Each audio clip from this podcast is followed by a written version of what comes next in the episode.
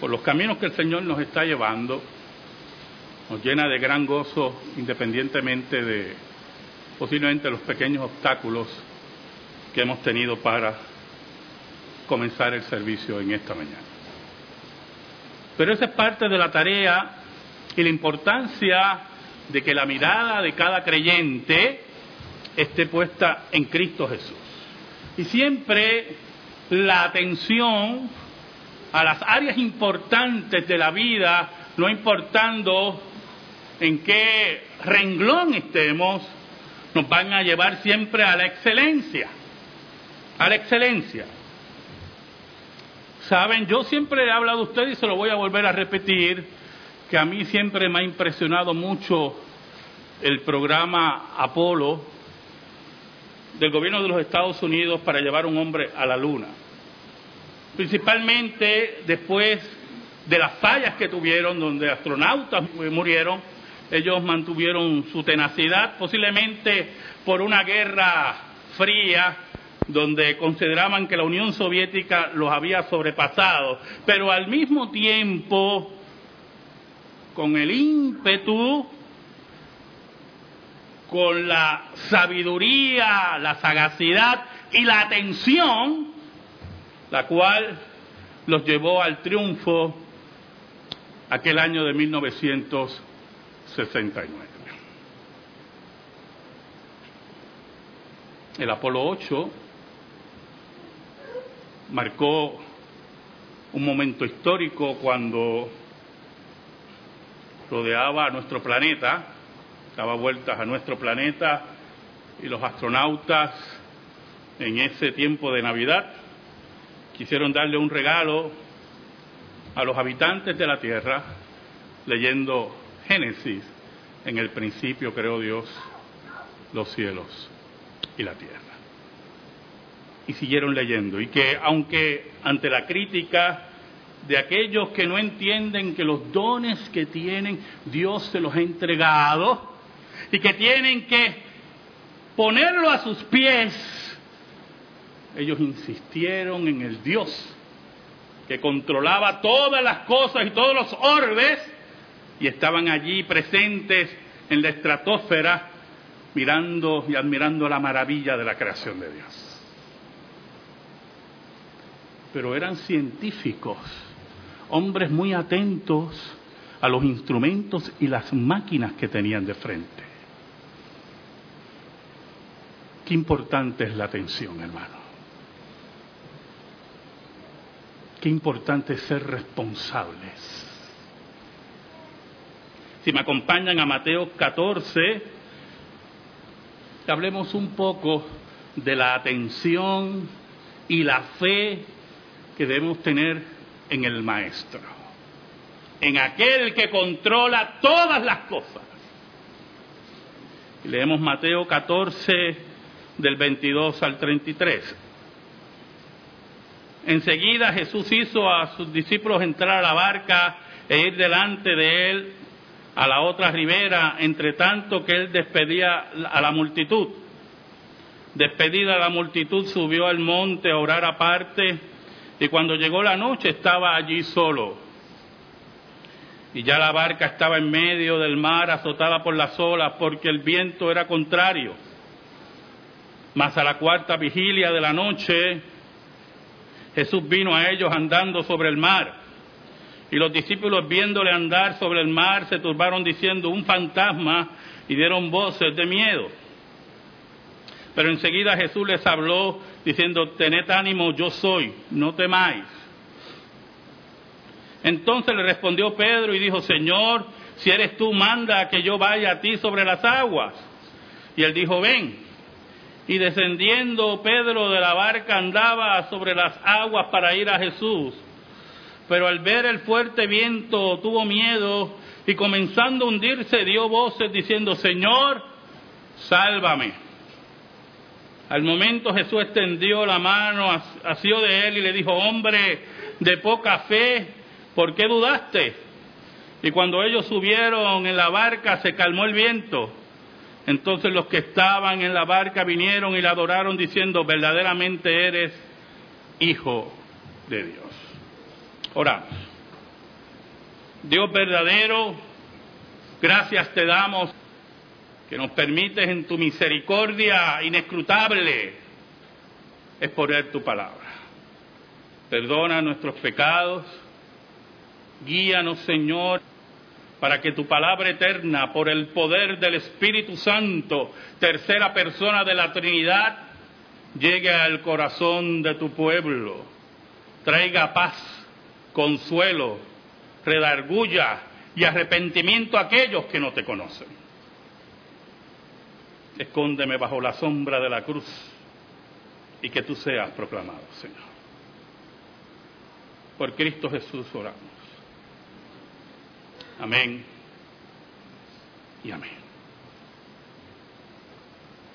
¿Saben, hermanos? Cuando el módulo lunar se acercaba en el Apolo 11 al lugar de alunizaje, hubo un momento de duda, unos segundos, si se podría lograr esa hazaña. Esos hombres, científicos, ingenieros, atentos a los instrumentos que tenían, atentos a la labor que se había hecho, confiados, confiados en que habían hecho una labor de excelencia, pudieron lograr la hazaña. Pero hubo un Apolo, Apolo 13, siempre, perdonen esta digresión, pero siempre me, me ha molestado que haya sido el Apolo 13, porque los supersticiosos que le gustan buscar cinco patas al gato, como los discípulos que nos hablan de un fantasma, no pasan desapercibido el número 13. Cuando los astronautas tuvieron los graves problemas en el Apolo 13 y la solución era regresar al planeta Tierra, fueron momentos de profunda tensión en el cual la vida de tres hombres que comprendieron en esa hora, como dicen los muchachos, que Dios existe, no podían perder bajo ningún concepto la atención a sus instrumentos. Y aunque empezaron a prender luces de aviso, y algunos le daban al panel, preocupados que la luz de aviso no les dejara llegar, ellos siguieron confiados en el trabajo junto a sus compañeros en tierra, sin quitar la mirada de lo que habían construido. ¿Sabe algo? Y esto nos habla un poco de la prensa. Nadie quería cubrir el Apolo 13 cuando despegó hacia la Luna. Varias cadenas de televisión dijeron que eso ya era rutinario. Era como si pensaran que el dominio de los Estados Unidos sobre todo lo que tenga que ver con el espacio, todo lo que tenga que ver con la ciencia espacial era ya consumado y que por lo tanto ir y llevar un hombre a la luna y bajarlo de nuevo para ellos no había ningún interés. En medio de todo eso había una profunda soberbia y un profundo orgullo cuando creemos que dominamos las cosas y tenemos el control de ella, olvidándonos que es Dios, nuestro Dios, el que controla todas las cosas. ¿Sabe? El pasaje que precede a la lectura que hicimos es un pasaje que habla de un milagro, de la multiplicación de los panes y los peces, Había una multitud que seguía a Jesús, pero ya era la hora de descansar. Y Jesús primero despide a sus discípulos sabiendo que están cansados, pero también con la resolución, hermano, de estar solo con su Dios, de estar solo con su Padre. No sé qué fue testigo el maestro en la repartición, porque era repartir alimento a cinco mil personas o más, pecadores, y los que han estado en reparticiones o han visto por la televisión reparticiones de alimentos a grandes multitudes, muchas veces el egoísmo está presente. Aquellos que quieren acaparar y aquellos que no le importa a su hermano, no le importa nada, sino ellos.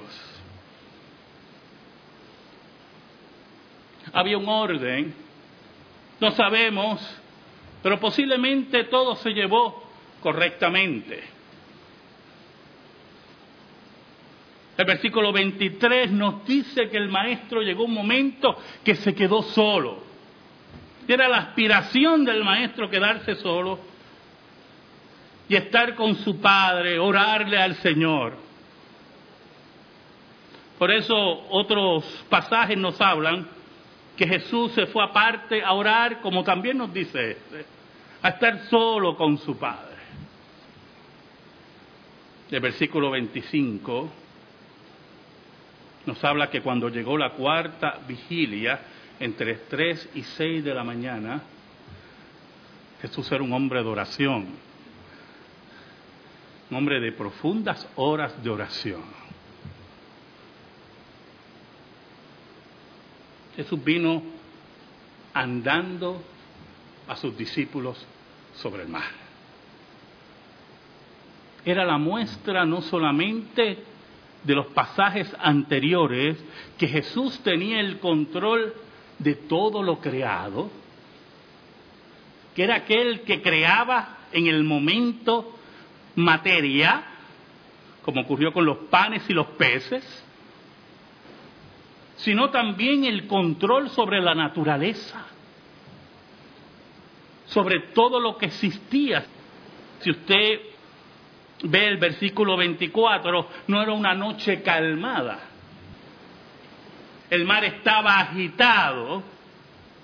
Y los que han estado en embarcaciones aquí, pequeñas, ¿verdad? Lanchas y esas cosas, saben que cuando el bote es azotado por el mar, en una ocasión me llevaron a una parte de la isla y estaba, hermano, yo llegué ensopado a donde iba.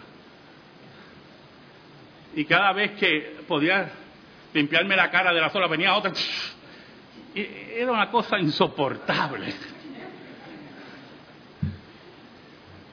No podía ni hablar.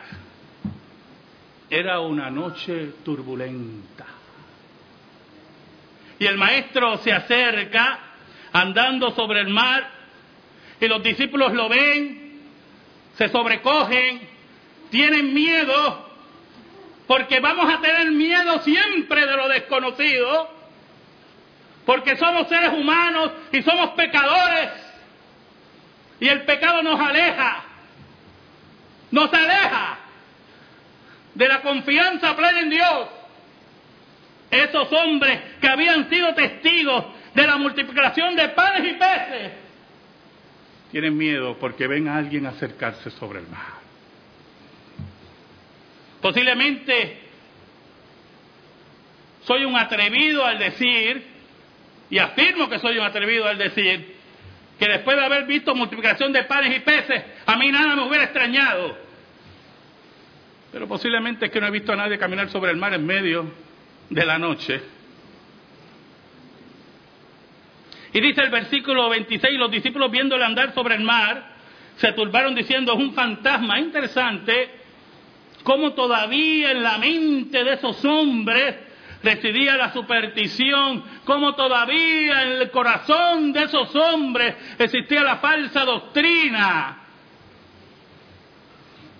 Esos son los hombres que Dios había llamado para construirlos de nuevo, como una vasija, hermanos. Hombres con debilidades, con enseñanzas falsas en su mente. Hombres que Jesús había llamado para ser aquellos que cambiaran el mundo.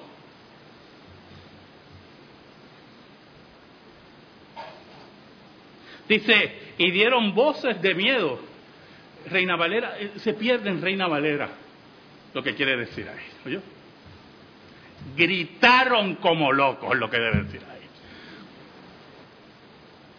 Eran gritos de angustia, de miedo, de no saber, de no tener control de lo que ocurría. Las olas lo cubrían, era oscuridad y se acerca un ser sobre el agua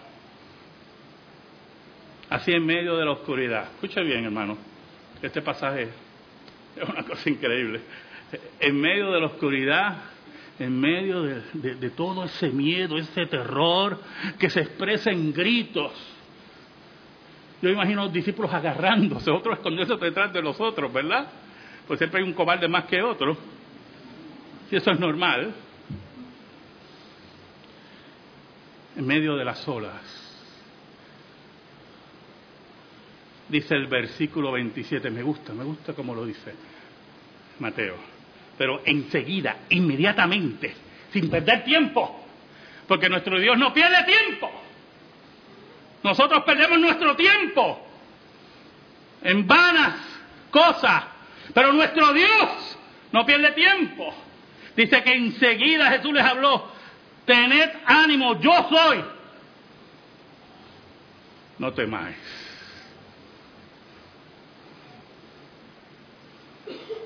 Dejen el miedo a un lado. Olvídense de las olas y la oscuridad. Olvídense de sus supersticiones. Soy yo el que controla la naturaleza. Pero aquí aparece un personaje que yo quiero mucho. Y es interesante porque Mateo es el único que narra esto.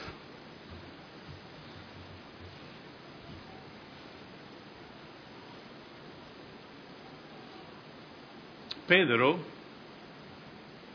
había encontrado en Jesús lo que el mundo no le había dado. Pedro había encontrado en Jesús la realización verdadera de ser hombre. Porque pudo haber sido pescador y pudo haber tenido el atrevimiento de muchas otras cosas. Un hombre con matrimonio que tenía que traer a su hogar el pan de cada día y enfrentarse a la mar. Y yo no sé cuántos de ustedes han ido a pescar. Yo tuve familiares que iban en yolitas a pescar, a la boca del morro. Y una vez mi padre, que tenía de pescador lo que yo tengo de astronauta, se fue con ellos.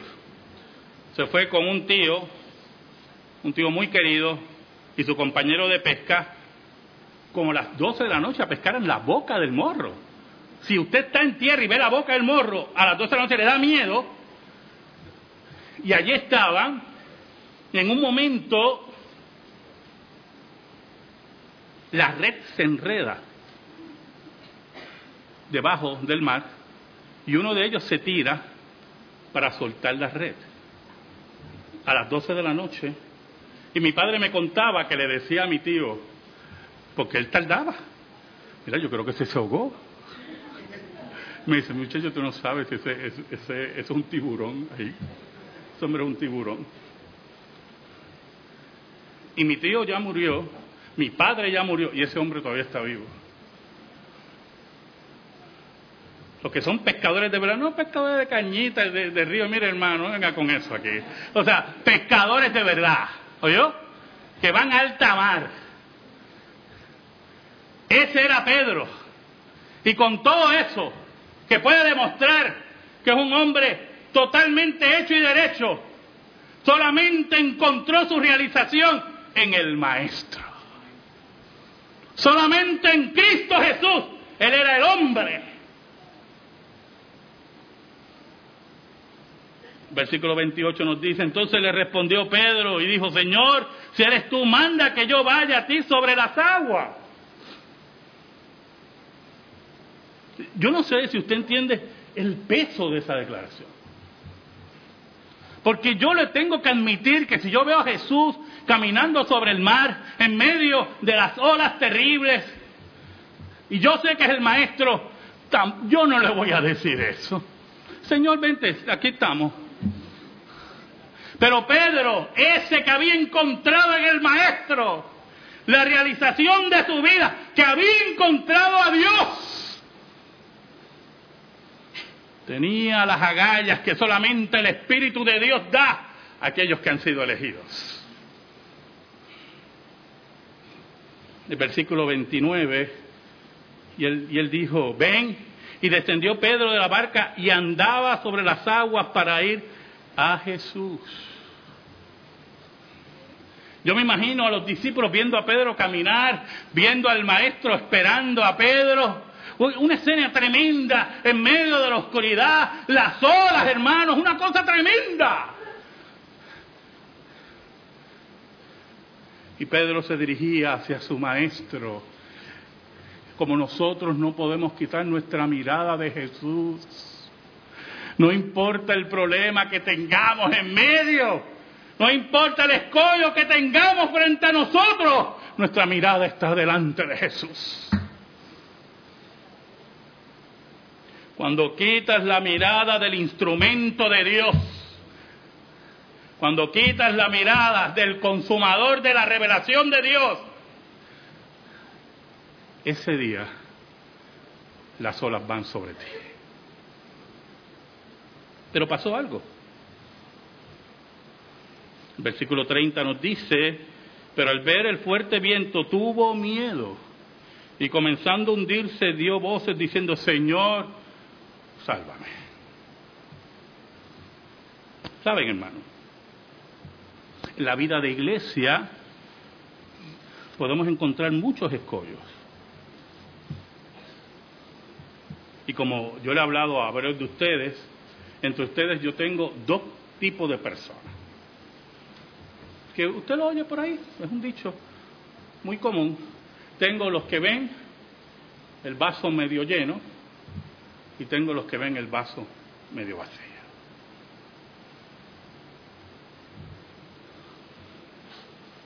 Tengo entre ustedes todavía gente muy parecido a los diez espías, que ven los gigantes, y tengo los dos espías entre ustedes que eso nos comemos como pan, decían esos dos espías. Porque así como Josué y Caleb miraban hacia atrás y veían un imperio destruido como Egipto por el Dios verdadero, así tenemos que mirar a nuestro Dios que controla todas las cosas y que nos pide, no tengas miedo.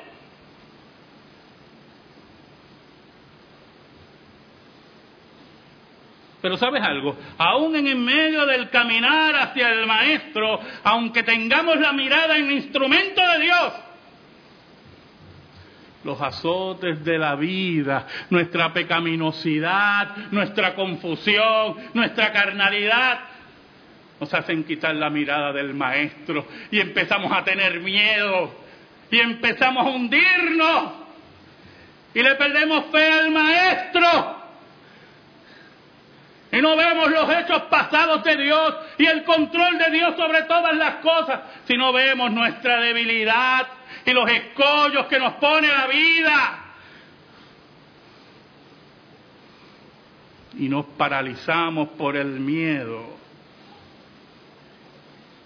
Pero como hijos del pacto, Dios se mantiene fiel. ¿Y sabe algo?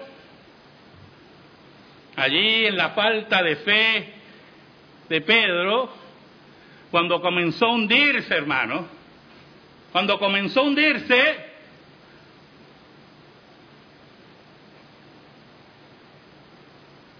clamó al Señor.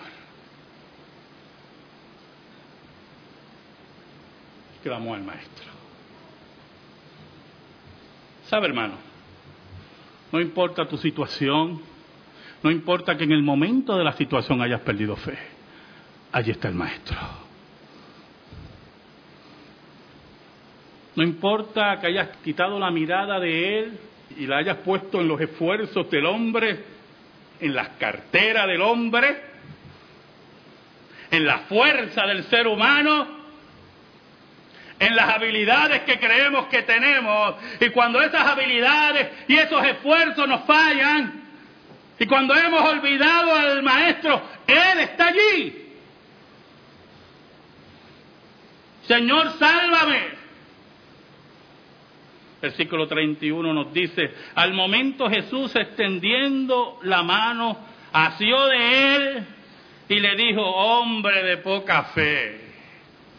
Yo me imagino al maestro mirándolo, ¿verdad? Diciendo, hombre de poca fe este muchacho.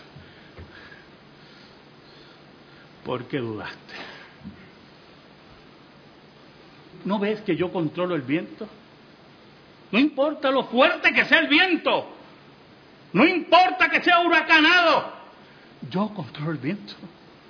No importa que aparentemente se quiebren muchas leyes cuando camino sobre el mar. Yo controlo el mar.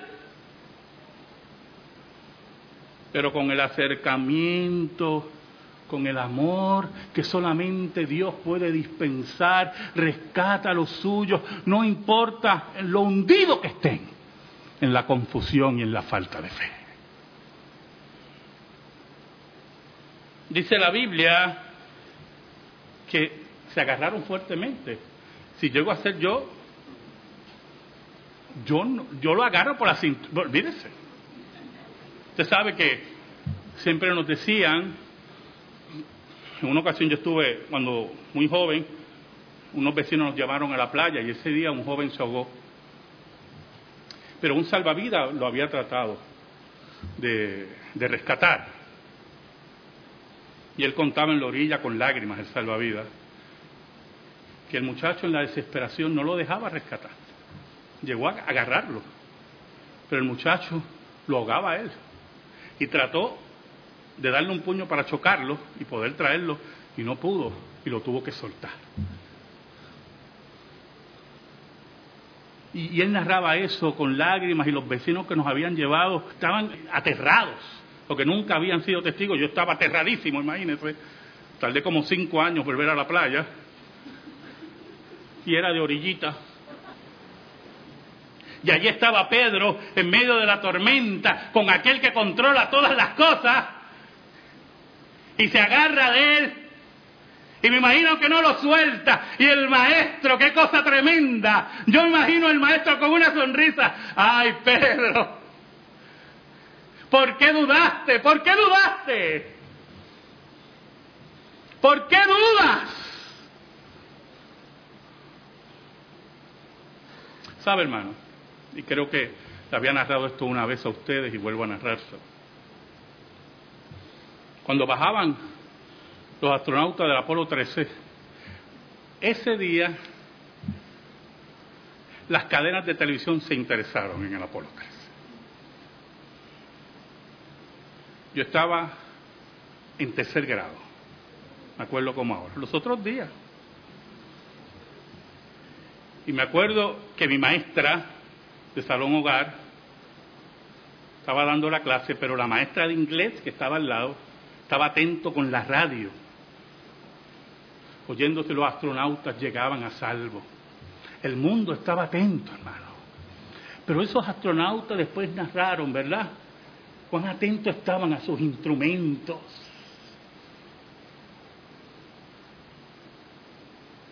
En un momento, en la clase, la maestra de inglés viene llorando con la radio en la mano en esa maravilla de aquellos tiempos de la escuela pública, esa escuela pública que yo disfruté tanto y que aprendí tanto. Y con la radio en la mano y llorando le dice a la otra maestra, llegaron a salvo.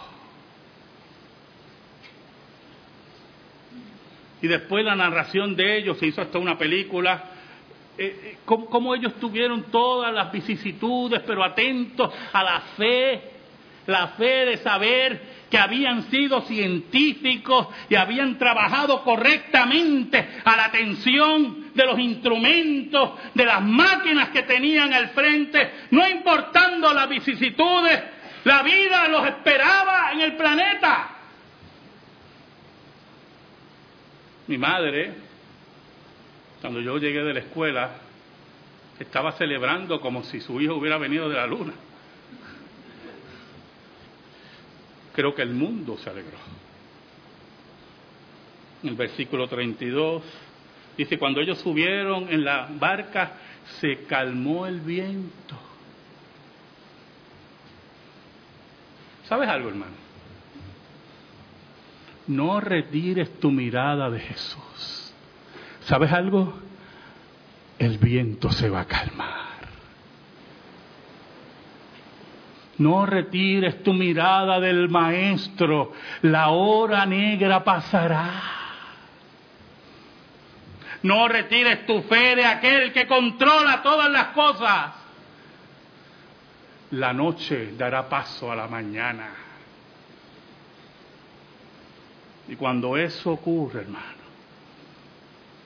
cuando te hayas mantenido fiel, firme, mirando al Maestro y no huyes como muchos han huido, dirás como dice el versículo 33, entonces los que estaban en la barca vinieron y le adoraron, diciendo, verdaderamente eres el Hijo de Dios. Amén. Gracias te doy, Señor, en esta hermosa mañana por tu palabra. Y te pedimos, Señor, en el nombre de Cristo, que esa palabra eterna sea atesorada en nuestra vida y en nuestro corazón. En el nombre de Jesús. Amén. Amén. Estamos en silencio, hermano.